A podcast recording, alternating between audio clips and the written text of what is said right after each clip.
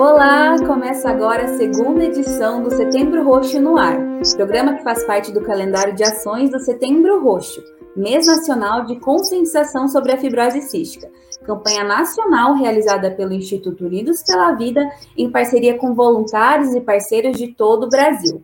Meu nome é Camila Vinturelli, eu sou jornalista e gestora de comunicação do Instituto Unidos pela Vida. O tema deste programa é Superando as Marcas da Fibrose Cística. E a ideia é compartilhar um pouco da realidade de quem tem fibrose cística, falar sobre os momentos bons e ruins relacionados à doença, além de abordar o papel da equipe multidisciplinar neste processo. Bom, para isso, a gente convidou a fisioterapeuta, especialista em fisioterapia respiratória em unidade de terapia intensiva e em fisioterapia respiratória e reabilitação cardiológica e pneumológica, e fisioterapeuta assistencial do Centro de Referência em Fibrose Cística do Hospital Especializado Otávio Mangabeira e membro do Grupo Brasileiro de Estudos em Fibrose Cística, Sheila A1, e a Rafaele Dalabrida, que tem fibrose cística. Bom, primeiramente eu gostaria de agradecer a disponibilidade das nossas convidadas de estar aqui conversando com a gente e eu queria já fazer a primeira pergunta e começar com a fala da Rafaele, que inclusive foi a pessoa que sugeriu essa pauta enquanto, enquanto a gente estava estudando quais pautas poderiam se encaixar neste projeto do Setembro Roxo. Eu conversei com a Rafa e falei, perguntei se ela tinha alguma sugestão de alguma temática que ela ainda não viu sendo abordada. E ela sugeriu justamente isso, né, Rafa? Então, conta pra gente um pouco do, do seu diagnóstico, sua rotina com a fibrose e também essa questão que te levou a indicar esse, essa, pauta e um pouquinho sobre ela. Boa tarde a todos, meu nome é Rafaela Labrida, eu tenho 19 anos de idade e fui diagnosticada com fibrose cística aos meus 25 dias de vida através do teste do pezinho.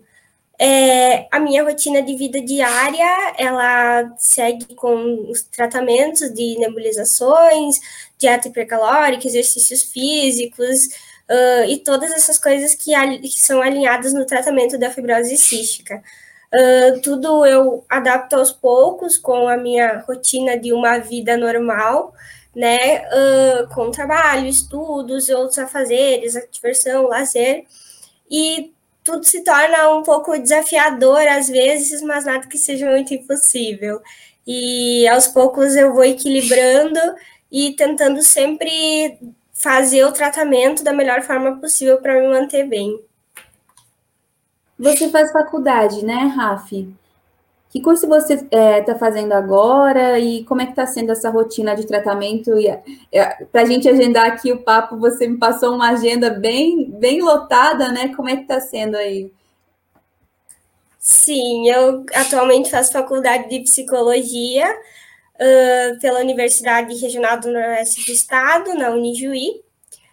E uh, também comecei a trabalhar, então está sendo um pouco desafiador equilibrar tudo isso, né? Aquela rotina de ter que acordar cedo para poder fazer o tratamento antes de ir para o trabalho, uh, e aí conciliar né, o tratamento com um tempo de estudo, uma boa alimentação, e ainda dividir aquele tempo que sobra com uma com uma prática de exercícios físicos e também para focar um pouco no estudo da universidade, né?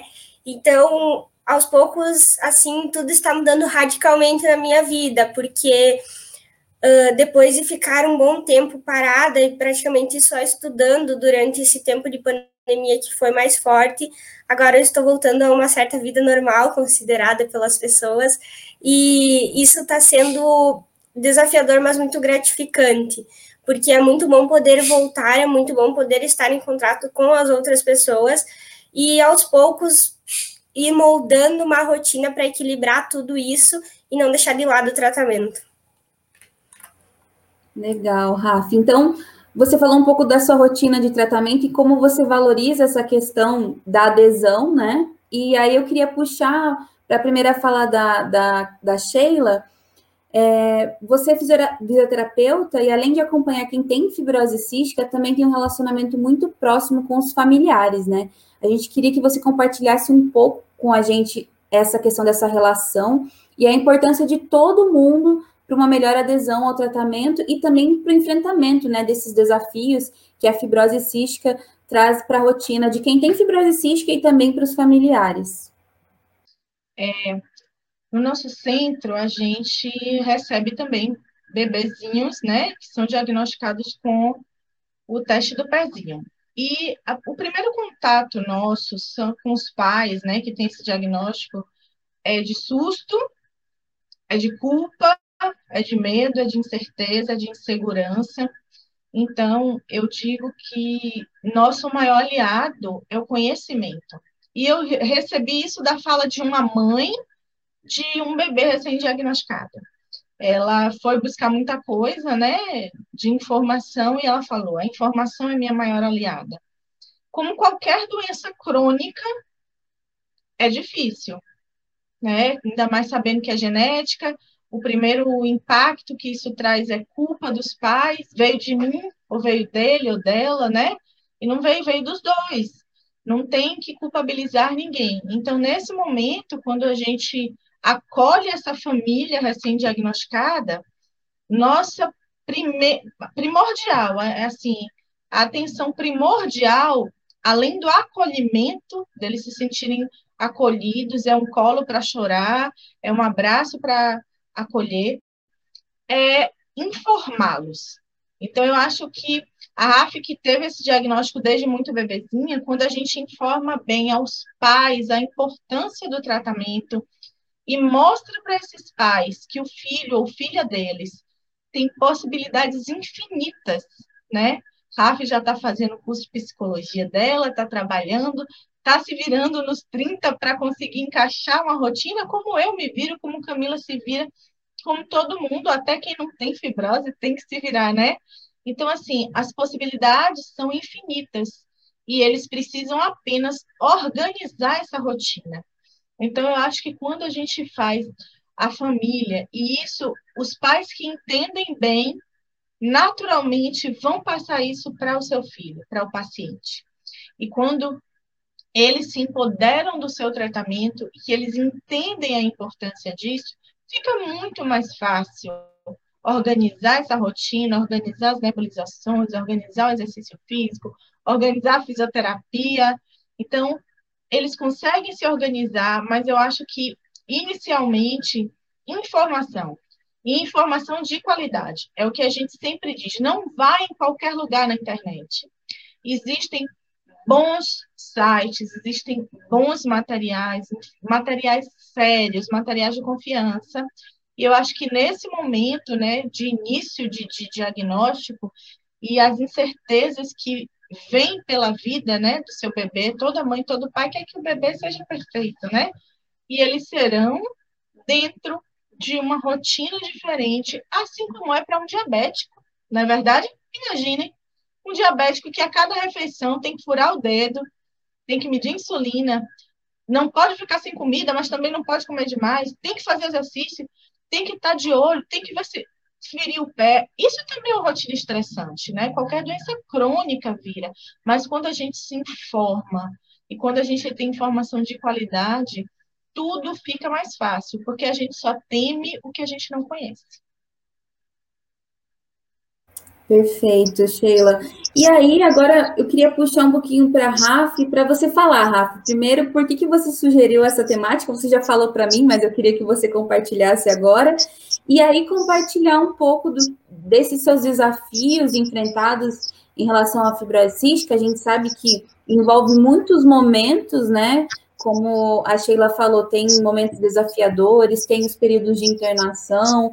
É, momentos mais difíceis para quem tem a fibrose cística, para os familiares também. É, fala um pouco para a gente é, de todas essas esses desafios é, e como que você enfrentou eles, né? A gente também quer mostrar esse lado da, de, de, toda a sua superação e como que você lida com, com tudo isso. Bom, eu sugeri esse tema pelo fato de que Uh, muitas vezes eu acho que a gente bota um pano por cima da verdade que é a realidade da vida. Uh, quando eu vejo muitas pessoas falando sobre fibrose cística, uh, profissionais ou pessoas que têm a doença, eu vejo muitas vezes as pessoas trazendo só um lado bom, que esse procedimento é bom porque ajuda nisso, que essa situação é boa, que isso que eu vivo é desafiador, mas não é uma coisa tão ruim. Então, assim, eu acho que tem que trazer um lado positivo, sim, a gente tem que mostrar esse lado positivo para dar esperança para quem vê, para quem não conhece, ou para quem é recém está tendo um filho diagnosticado com essa doença, ou a própria pessoa diagnosticada. Mas também eu acho que tem que trazer a verdade acima de tudo. Então, falar sobre as marcas que a fibrose cística trazem na nossa vida é algo extremamente delicado. é algo que para mim também é uma coisa que eu não fico falando para as pessoas sobre isso. Mas também não tem como eu falar com as pessoas sobre isso se as pessoas talvez não me deem uma abertura para falar sobre isso. Porque ninguém chega e pergunta como é internar. As pessoas imaginam algo na cabeça delas. Algumas dizem que pode ser até algo bom de estar tá lá, ah, 15 dias lá recebendo café na cama. Mas não é isso. A gente não está num hotel. A gente está tratando de alguma coisa, né? E sem contar que uh, o, único desafio uh, não é você conseguir segurar um acesso no braço porque a veia não é boa.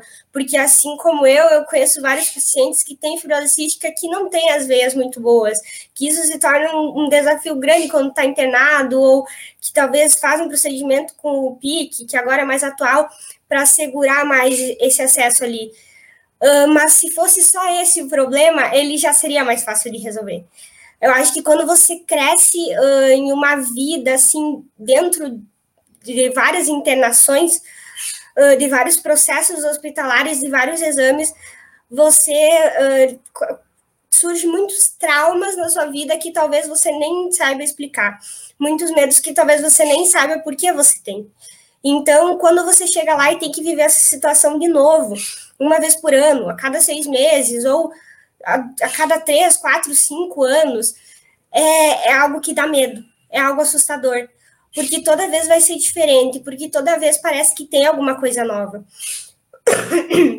Então é aquela história de ah, você tem que segurar um acesso no teu braço, mas você tem que fazer um exame de sangue praticamente um dia sim, um dia não que você está internado, você tem que tomar uh, vacinas para para não desenvolver trombose, então são vacinas todos os dias, você tem que ficar fazendo exame de controle, como tomografia, por exemplo, ou, uh, ou vem lá e enfia um cano no teu nariz para ver se você tem algo relacionado à renite, esse, esses tipos de coisa.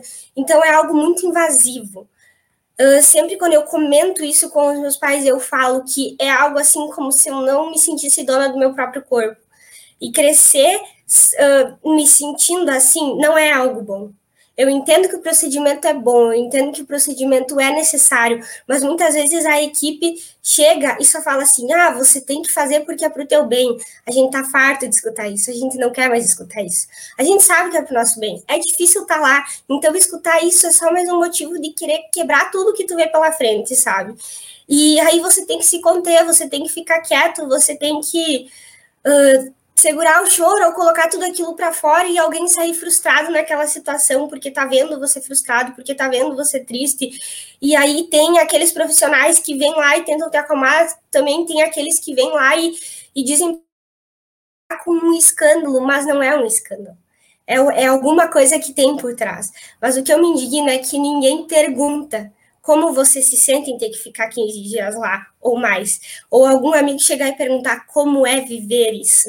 Então, acho que a gente fica carregando isso ali, fica engolindo isso ali, e, chega um momento que isso explode, que isso dói. Então, tem muitas marcas que a fibrose deixa que são muito mais internas do que externas.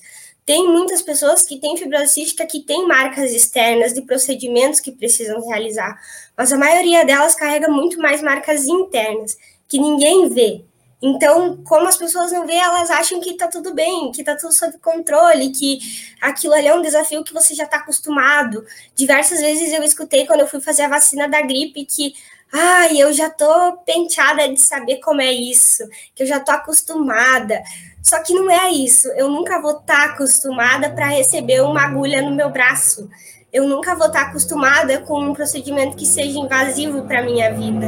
Então, é algo assim que as pessoas querem normalizar, mas que não é normal.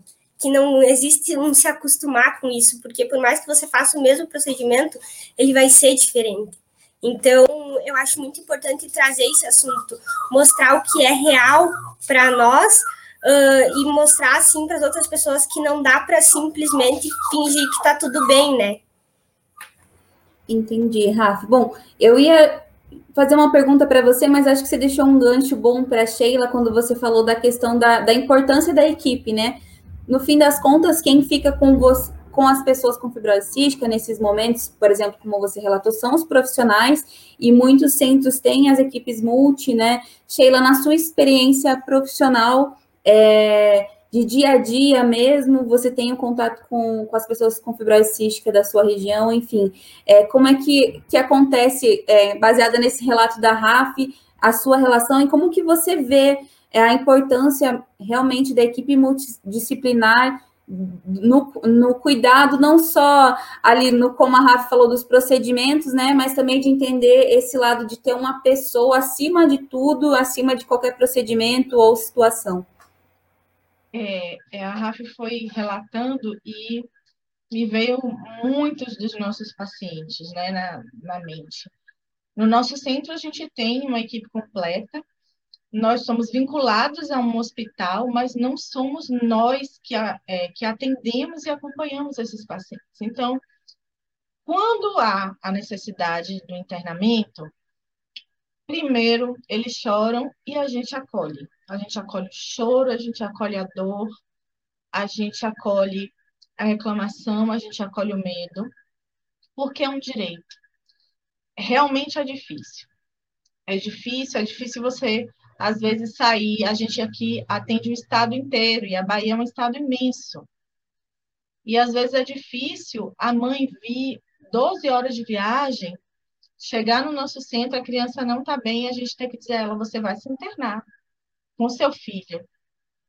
Mas ela tem outro filho no interior que ficou sem assistência. Então, isso dói muito. E a gente respeita essa dor. Eu acho que respeitar essa dor é o primeiro passo para acolher essa dor. Então, elas choram muito, elas. É, primeiro, elas não querem, a gente entende também, mas é nosso papel como equipe também convencê-los de que é necessário. É necessário, é preciso, é para o bem do filho dela, sim. E aqui na Bahia, especificamente, os hospitais que internam crianças e que internam adultos, eles têm uma rotatividade profissional muito grande. Então, cada dia, às vezes, dois profissionais até por dia. Um, por exemplo, fisioterapia, vai um de manhã e vai um de tarde. Nutrição, vai um diferente. Psicologia, vai um diferente. Então, uma maneira que a gente encontrou de acolher um pouco essa, é, essa dor, esse medo do que vem, a incerteza da internação. Internar é um saco, é um saco para qualquer pessoa. É muito ruim. É ruim agulha demais, é a hora que você está conseguindo descansar e que vem alguém para medir suas, seus sinais vitais, é uma veia que perde, você está com dor, é uma veia num braço que você só consegue dormir do lado desse braço e você tem que se adaptar a um colchão ruim. Enfim, é chato. Nosso papel como equipe é fazer o paciente e a família entender que, apesar de chato, é necessário, mas principalmente que eles estão acolhidos. Então, como as equipes têm uma rotatividade grande, a primeira coisa que a gente faz é conhecer quem está lá.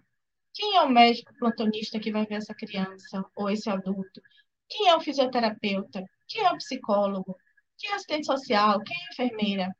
E a partir daí passarmos, porque a gente conhece nossos pacientes de anos, de uma vida inteira. Eu tenho um paciente que era criança e hoje é pai. Eu conheço os filhos dos meus pacientes. Então a gente tem uma ligação com essa, com essa pessoa, né? Então a gente passa um pouquinho de quem é essa pessoa. E no caso específico, né, assim, dois casos muito específicos, pacientes que estavam muito assustados, com, internações muito difíceis. Na hora que eu cheguei é, na unidade de internação, o relato deles foi isso, ai que bom, um rostinho conhecido. Então, era às vezes a hora de fazer uma aspiração no paciente e a única coisa que eu estou fazendo é segurar, segurar a mão dele. né? É abraçar e deixar chorar. A nossa psicóloga, ela no hospital onde internam os adultos, ela faz visitas diárias, exatamente para perguntar: como é que você está? O que é está acontecendo que a gente pode mudar, que eu possa conversar com a equipe? O que é está acontecendo que não está te deixando é, feliz? Essa questão dos acessos, então a gente conversa com a equipe para viabilizar um portocate. Não é extinguir os danos, mas minimizar esses danos. Como a Rafa falou, as marcas da fibrose elas são internas desde sempre. Um bebê com fibrose, a gente olha para ele, a gente não sabe que ele tem fibrose. Porque ele é um bebê, depois que ele está tomando as enzimas, está tomando sal, está fazendo a nebulização, ele é um bebê fofo, gordinho, lindo, risonho, esperto, aprende tudo. Por dentro dele a doença está acontecendo. Essas marcas que ficam, elas também acontecem por dentro. Então, o papel da equipe que conhece esse paciente crônico, a gente já sabe aquele paciente que aceita mais fácil o internamento, aquele paciente que é, é mais difícil, é mais resistente em aceitar o internamento, mesmo sabendo da necessidade. E a gente é, tem que abordar cada paciente respeitando as características deles. A gente precisa abordar cada paciente respeitando até onde ele pode ir, o limite dele. Então, às vezes, a gente precisa só abraçar e deixar chorar. Abraçar e ouvir as lamentações. E dizer assim, ó, respira, que agora tem gente aqui para você. Sempre que possível, a gente desloca membros da equipe para fazer visitas aonde esses pacientes estão internados, porque a gente acha que é importante sim o vínculo é importante. O vínculo do paciente com o membro da equipe multidisciplinar é importante.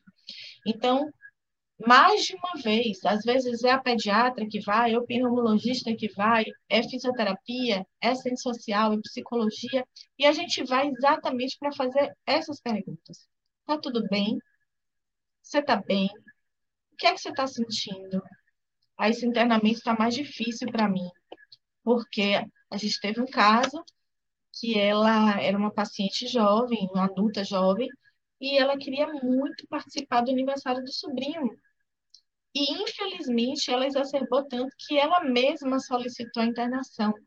Então, a gente sabia que essa internação, ela solicitou, que ela entendeu que não dava mais para ficar em casa, e tinha o aniversário do único sobrinho nesse meio tempo. Então, a gente tenta é, trazer um pouco de familiaridade para esse ambiente tão desconhecido, tão frio e tão hostil que é o hospital. Que hospital é isso, não é hotel realmente. É, a gente consegue sim uma nutrição melhor, a gente consegue sim uma develação de é, agentes infecciosos, a gente consegue controlar mais infecções, a gente consegue melhorar mais o estado de exacerbação do paciente. Mas não é o tempo. É chato, é difícil. E eu acho que entender e compartilhar de quando o paciente tem essas queixas é extremamente importante. Ele sentir que ele não está sozinho nessa, que tem alguém ali para segurar a mão dele e dizer assim: olha, eu sei que está difícil, eu sei que é horrível, e eu estou aqui para enfrentar isso junto com você. Porque todas as internações são necessárias né, para o paciente de fibrose cística. A, a, não ser as internações programadas, que é, é uma tendência agora, a gente sabe que aquele paciente muito grave, ele programa as internações antes dele ficar mal. Essas internações programadas, quando o paciente escolhe isso, é mais fácil até para o paciente que vem, mas elas são necessárias. E são necessárias, mas são chatas, são ruins, são difíceis, são traumáticas. E a gente está ali para dizer, ó, a gente está nesse barco junto. Então, a nossa equipe multi, todo mundo se disponibiliza um pouquinho. O dia vai um, outro dia vai outro. Então, assim, cada vez que os nossos pacientes, dentro daquele medo, dentro daquela dor, dentro daquele desconhecido, a incerteza que está por vir, eles enxergam alguém que eles já conhecem há tanto tempo, é um bálsamo, não é a resolução, mas é aquela carinha conhecida que diz assim: ah, chegou alguém que me conhece, chegou alguém que sabe da minha dor, chegou alguém que sabe como eu sou. E a gente está ali não é para criticar, não é para não entender, é justamente o contrário, é dizer: ó, eu sei que está difícil, eu sei que é horrível, e eu estou aqui para segurar sua mão e a gente tentar atravessar isso juntos. Então, nós entendemos no nosso centro que apesar de necessárias, imprescindíveis e muitas vezes inadiáveis, as internações, sim, elas fazem muito bem. O paciente normalmente sai de uma internação muito melhor. Mas a gente está ali para. Não é só para fazer o paciente entender isso, mas principalmente para dizer: ó, nesse barco turbulento, você não está só. A gente está aqui com você. Inclusive, o centro, o hospital que interna nossos bebês é um hospital que fica num bairro muito distante do nosso centro. E a gente, quando tem crianças internadas lá, a gente solicita o carro do nosso centro e vão duas pessoas semanalmente para dar esse suporte, para dar o suporte à mãe, para dar o suporte à criança e fazê-los entender que tem gente que se importa assim. Eu acho que se importar, ter empatia é uma chave extremamente importante, uma parte muito valiosa nesse processo das internações e de todas essas coisas invasivas e dolorosas que o paciente sofre. Empatia, eu acho que é a palavra-chave. Perfeito, Sheila. Um relato bem humano, né? É, foram dois relatos assim que me emocionaram muito. E aí a gente teve agora um relato da Sheila que convive e conhece a fibrose cística. E aí eu queria falar para a Raf um pouco sobre o que você falou, Raf, é, desse desconhecimento. Eu queria que você comentasse sobre a sua relação com as pessoas que não, não, não estão no universo da fibrose cística. Então, fora da equipe multidisciplinar, no seu trabalho, na sua faculdade, agora que você está começando o trabalho, né? A sua faculdade, amigos que não convivem nesse, não, não, não, entendem tanto sobre a fibrose cística e sobre esses desafios e essas marcas que você enfrenta é, no seu dia a dia, no, nos momentos difíceis, nos, nos, momentos ruins. Então, porque a gente, esse, esse é um, pode, um, um episódio que faz parte de, um, de uma ação do Setembro Roxo. Então, muita gente vai chegar é, até nós, até até o instituto, até vocês, de alguma forma, sem conhecer muito ainda a fibrose cística, né? Então, é, como é que você sente nessa, nessa relação das pessoas que, que não conhecem ainda, na sua relação de trabalho, de, de estudos, e se você acha que essa falta de conhecimento gera um pouco de preconceito em relação a tudo isso que, que quem tem fibrose cística vive? É, bom, quem não conhece muito sobre a fibrose cística, muitas vezes uh, escuta a gente tossir em algum lugar. Agora, né, principalmente as pessoas pensam que é Covid, mas é, a tosse pode ser confundida até com tosse de fumante ou com outros tipos de tosse, né? E a pessoa já, ah, escuta, já fica meio de cara, tipo, nossa, tá mal, tá gripada, né? O que será que tá acontecendo? Uh, e é como eu escrevi uma vez, a gente desperta olhares. Porque quando você tá ali tossindo, dá uma tosse intensa, alguma coisa assim, quando vê, tá todo mundo te olhando. Tem pessoas pedindo se você tá bem, o que, que tá acontecendo, porque é, é assim, é um barulho que assusta. É, porque não é uma tosse seca normal, né? E aí você para de se toda vermelha lá e eu olho para a pessoa e falo: não se preocupa, é normal. E aí as pessoas já ficam, como assim é normal, né? E aí você explicar, não, é normal porque eu tenho fibrose cística, muitas pessoas olham com aquela cara meio assim de interrogação e pedem o que é isso. Porque por mais que a fibrose cística ainda já está sendo muito divulgada, tem muitas pessoas que não a conhecem. E aquelas que conhecem, conhecem o básico do básico, não imaginam nem o tamanho da rotina. Então, para aquelas pessoas que você já pega mais intimidade, você explica mais, a pessoa já entende mais, ou talvez já viu, já conviveu um pouco com a sua rotina. Mas é difícil, às vezes é um pouco complexo das pessoas entender quando você chega e fala: Nossa, hoje eu tô me sentindo muito cansada, porque eu tô muito carregada do pulmão, é, eu tive que acordar cedo, eu fiz o meu tratamento e agora eu tô aqui para ter aula e eu tô me sentindo muito cansada, eu não tô nem conseguindo me manter acordada. E às vezes as pessoas podem pensar que só foi uma rotina cansativa, mas às vezes é algo que já vem da própria doença que deixa a gente mais cansado. Isso é difícil de explicar. E quando você ah, joga na mesa, então a minha rotina é isso, isso e isso, eu tenho que acordar tal hora, eu tenho que fazer de tal jeito, e ainda eu tenho que conciliar uma alimentação equilibrada, uma vida de exercício físico, as pessoas muitas vezes ficam apavoradas com, com tudo isso, como se fosse uma explosão de ideias que eu estou jogando para a pessoa. Então é muito complexo você conseguir explicar para as pessoas o que é a fibrose cística, o que é a rotina de alguém que tem fibrose cística. E, e aí eu venho com aquela de, ah, sabe quando você está gripado, que assim, aquela gripe muito forte, que você fica com muita secreção no pulmão, né, não consegue respirar direito tudo mais. A gente tem essa secreção o tempo inteiro. E aí isso ali fica incomodando, então a gente tem que fazer físico para limpar, para se sentir bem, né? Assim como vocês tomam antibiótico quando estão com gripe para se sentir melhor. Só que a gente tá assim constantemente, tem dias que tá pior, tem dias que tá melhor, se dá alguma infecção fica pior. E por isso a tosse é feia desse jeito, né? Porque as pessoas se assustam. Então, uh, você fazer as pessoas entender é, é, algo desafiador e também quem não sabe que você tem e você está naquele ambiente, é, muitas vezes ficam te olhando e perguntando, e se perguntando, mas não tem coragem de perguntar para a pessoa. Né? Ah, o que você tem, ou você está bem, às vezes tem uns que só olham. E que nem agora, eu, eu estou trabalhando com crianças, e isso é, é algo totalmente diferente.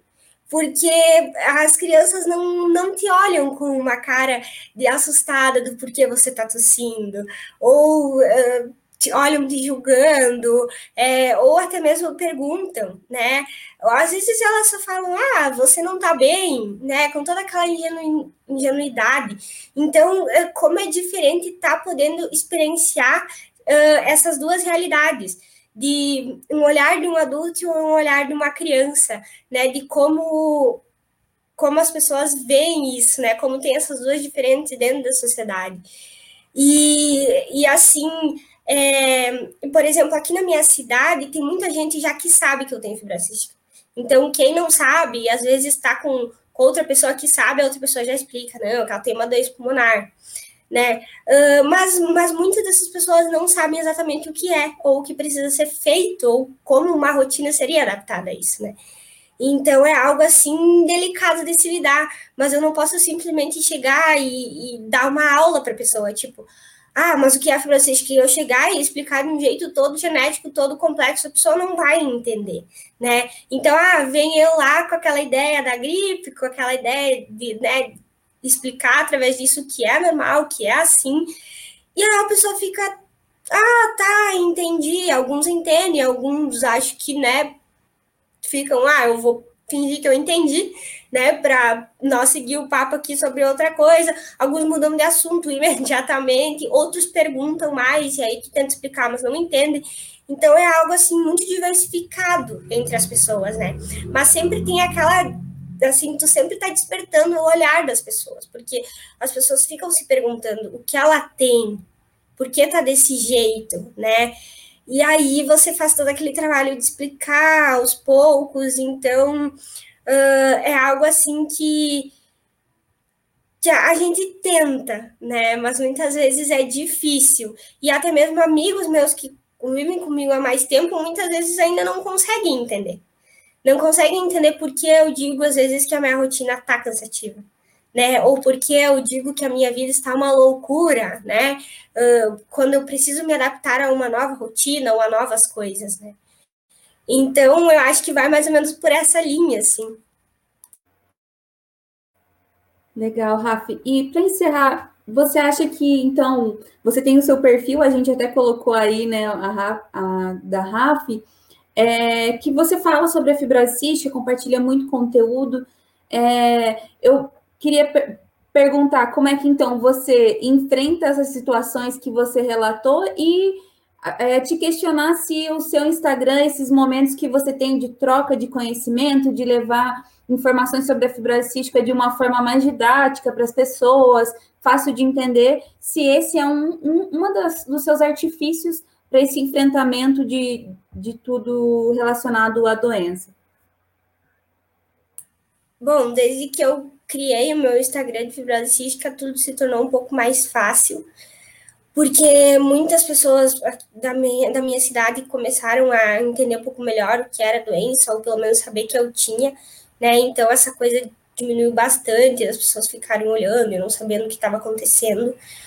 E, e, eu sempre digo que isso me ajudou muito a gritar para o mundo. Eu tenho fibrose cística e ter fibrose cística é assim.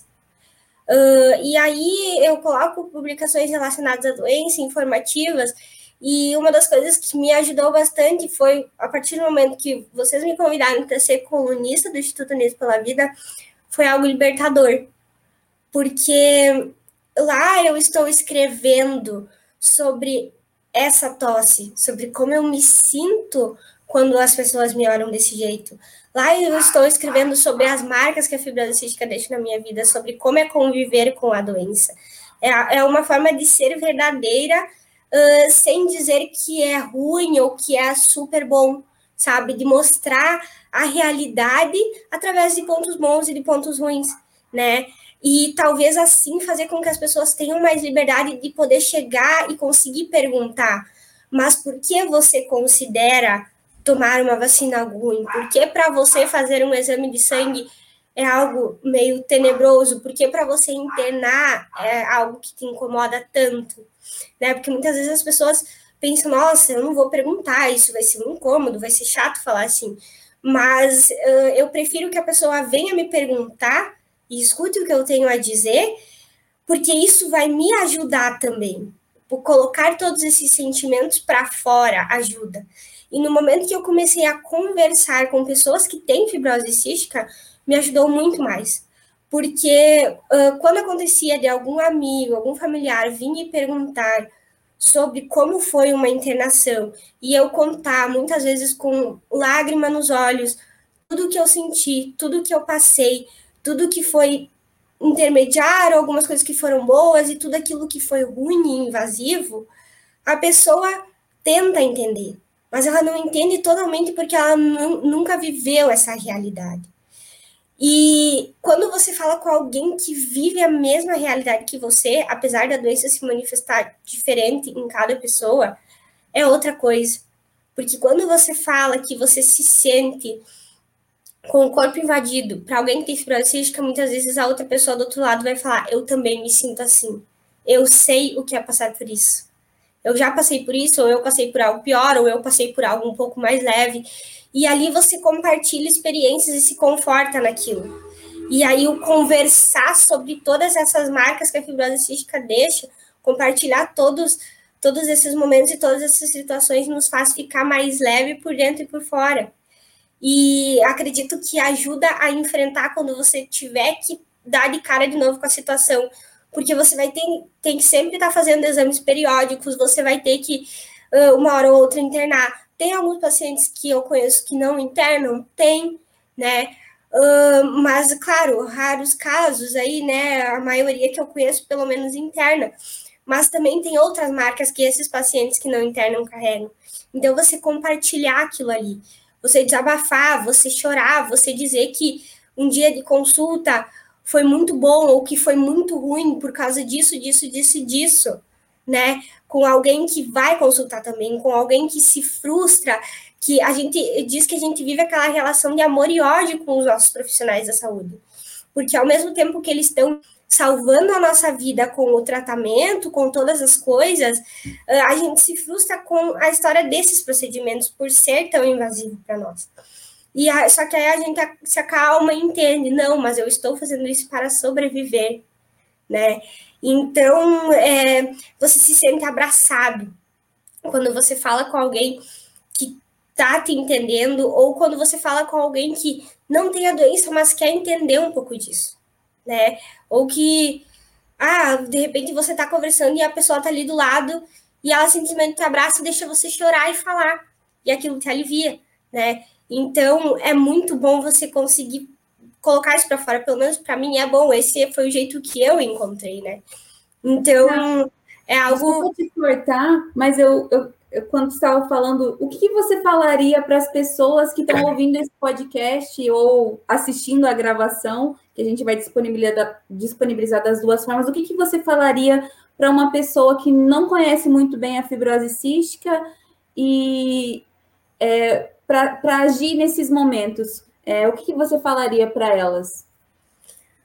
Uh, acredito que um conselho que eu dou é que é primeiramente chegar para a pessoa e não ter medo de perguntar o que está acontecendo. Não ter medo de perguntar por que você tem essa tosse, por que você está assim. Mas perguntar de uma forma delicada, né? Não chegar chutando balde. E, e, talvez quando você souber que a pessoa estiver numa situação de estar internada, você não chegar e mandar mensagem e perguntar, tá tudo bem? Uma vez eu lembro que eu estava tão revoltada que eu estava internada, que um enfermeiro entrou no quarto e falou: Oi, como você tá hoje? E eu falei: Se eu tivesse bem, eu não estava aqui. Porque aquele dia eu estava tão braba que eu não queria vir nada relacionado a estar bem, porque na verdade eu não estava bem. Se eu estivesse bem, eu estaria em casa, eu estaria vivendo a minha vida normalmente longe daqui, né, de preferência. Então, às vezes, você chegar e perguntar tá tudo bem, é algo um pouco forte. Então, talvez você chegue e pergunta como você está se sentindo hoje, né? Às vezes as pessoas chegam e perguntam por que você está internado. Aí você vai explicar, aí a pessoa chega lá e desconversa um pouco e tal, né? Então, está disposto a ouvir se você também quer perguntar para a pessoa o que está acontecendo, né? Está disposto a, ah, sei lá, dar uma espiada aí na internet o que, que é, se você não entender direito, ou perguntar mesmo para a pessoa, né? Não tem não tenho problema em falar. Então, acho que ter esses certos cuidados, ou até falar com, com pais e pacientes também, né? Porque uh, também a gente fala com a psicóloga no, no hospital, alguns hospitais têm privilégio disso, de ter a psicóloga em algumas equipes, né? Que é muito importante. Mas também falar com um amigo, às vezes, ou com outra pessoa também é bom é bom você estar falando com a psicóloga para resolver, para alinhar os seus pensamentos. Mas às vezes, em, ah, deu uma frustração ali no meio da internação, no meio do dia, você quer falar com alguém e vem alguém até você falar. Então, seja delicado com a pessoa, né? Tenha paciência para escutar o que ela está sentindo. E se ela começar a chorar no meio de um áudio, numa chamada, uh, escuta, acolhe, ou se está perto, sabe? Dá um abraço, deixa a pessoa chorar. Porque por mais que você não entenda, você dar um conforto de alguma forma, de longe ou de perto, com certeza ajuda. Excelente, Rafa. Acho que vai ajudar. Eu não tenho fibrose cística, então vai me ajudar muito, com certeza, porque eu converso todos os dias com muitas pessoas que têm fibrose cística, familiares, então acho que é um conselho de grande valia para todos nós. Muito obrigada pela sua participação, Rafa, pelo, pela sugestão dessa pauta tão importante. Sheila, queria dar a palavra para você agora também, deixar sua, sua mensagem final sobre o tema. É, eu acho que é, é, o discurso é esse, né? Acolher e entender. E às vezes, assim, que a gente chega no, e aí, tá tudo bem? E quando ouvir uma resposta assim, entender que não tá. E mudar no discurso. E você quer conversar um pouco? Eu estou aqui para te ouvir. Né? A gente, eu acho que escutar, acolher e entender. É difícil, é uma doença que vai acompanhar todo mundo, familiares e pacientes, pela vida toda. É o que a gente fala sempre nos diagnósticos recentes. Ó, ah, meu filho vai ter isso para sempre, enquanto ele viver, vai ter sim e a gente vai encontrar juntos uma forma de lidar com isso, uma forma de conduzir a vida de vocês, a vida do seu filho, e junto com a gente, para que todo mundo fique bem, dentro das possibilidades, claro, né? Vai ter dias, assim como tem para todo mundo, que a gente vai escutar muitas coisas dos pacientes, a gente vai ouvir, a gente vai ouvir as queixas, e a gente está ali para ouvir, não é para julgar. É entender que tem dias difíceis, a maioria deles, mas existirão também dias felizes. Existirão dias melhores. Aproveitar esses dias melhores, né? Então, eu acho assim, quem ainda não conhece, se informar. A informação é a melhor coisa. A informação é um bálsamo.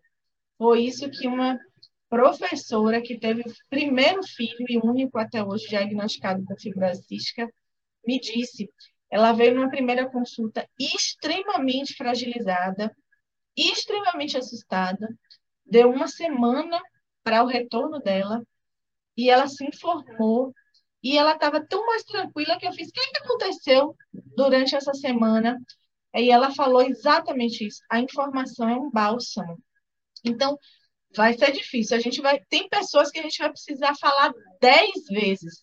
E ainda assim não vai entender. E a gente fala uma décima primeira, e a gente fala uma décima segunda. Se informar. Eu acho que é a intenção, né? A, a vida do Unidos pela Vida vem para isso para divulgar essa doença, porque até profissionais de saúde que não lidam diretamente com a fibrose cística não sabem lidar com a fibrose cística, né?